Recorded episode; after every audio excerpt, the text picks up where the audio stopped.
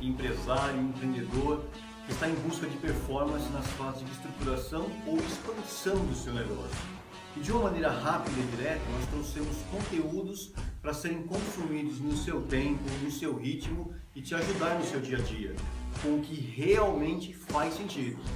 Nesse episódio falaremos sobre um teste bem interessante para checar o seu privilégio racial. Abra suas duas mãos para que todos os seus dedos apareçam. O teste consiste de abaixar um dedo por vez.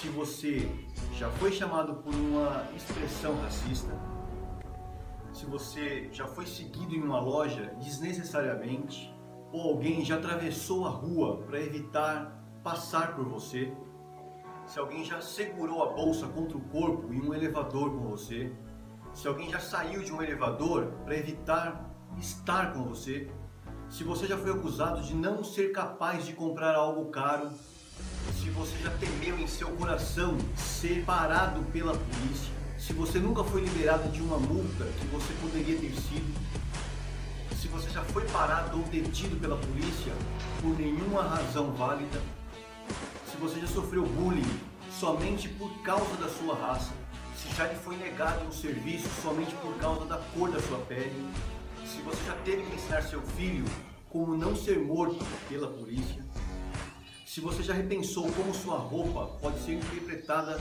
pelas autoridades, se você já aboliu a utilização de boné para não ser confundido com bandido, sobrou um dedo? Isso é privilégio, não é menino. Eu moro num bairro extremamente conservador, por vezes preconceituoso, uma colônia italiana. Mas aprendemos a nos defender, reafirmando nossa posição e ocupando sempre nosso espaço de direito. Ideologicamente, as empresas devem se posicionar para que a onda da ética, moral e respeito seja sempre fortalecida. Eu recordo ainda na minha infância de uma fala do meu falecido pai, que de uma maneira bem simplista e beirando a grosseria, ele dizia: seja homem. Se nós apertássemos a tecla SAP, seria algo assim: Filho, seja ético, honesto, trabalhador, sincero, seja um bom marido, continue sendo um bom filho, evite encrencas a qualquer custo, respeite as pessoas mais velhas, lute por um mundo melhor, combate as opressões e defenda as minorias. Estude por toda a vida. Seja uma versão melhor a cada dia. Nunca passe por cima de ninguém para se beneficiar. Nunca pegue nada que não seja seu. Haja corretamente. Use a educação como uma arma de sobrevivência. Eu sou muito feliz em honrar cada palavra do meu amado Pai. Saiba, por inúmeras vezes eu pensei em publicar, em postar sobre esse meu sentimento, mesmo sabendo que eu ouviria comentários que interpretam esse desabafo como mimimi, mas eu repito, nunca precisei me vitimar. Eu sou competente, corajoso bastante para atravessar com voracidade qualquer obstáculo que surja.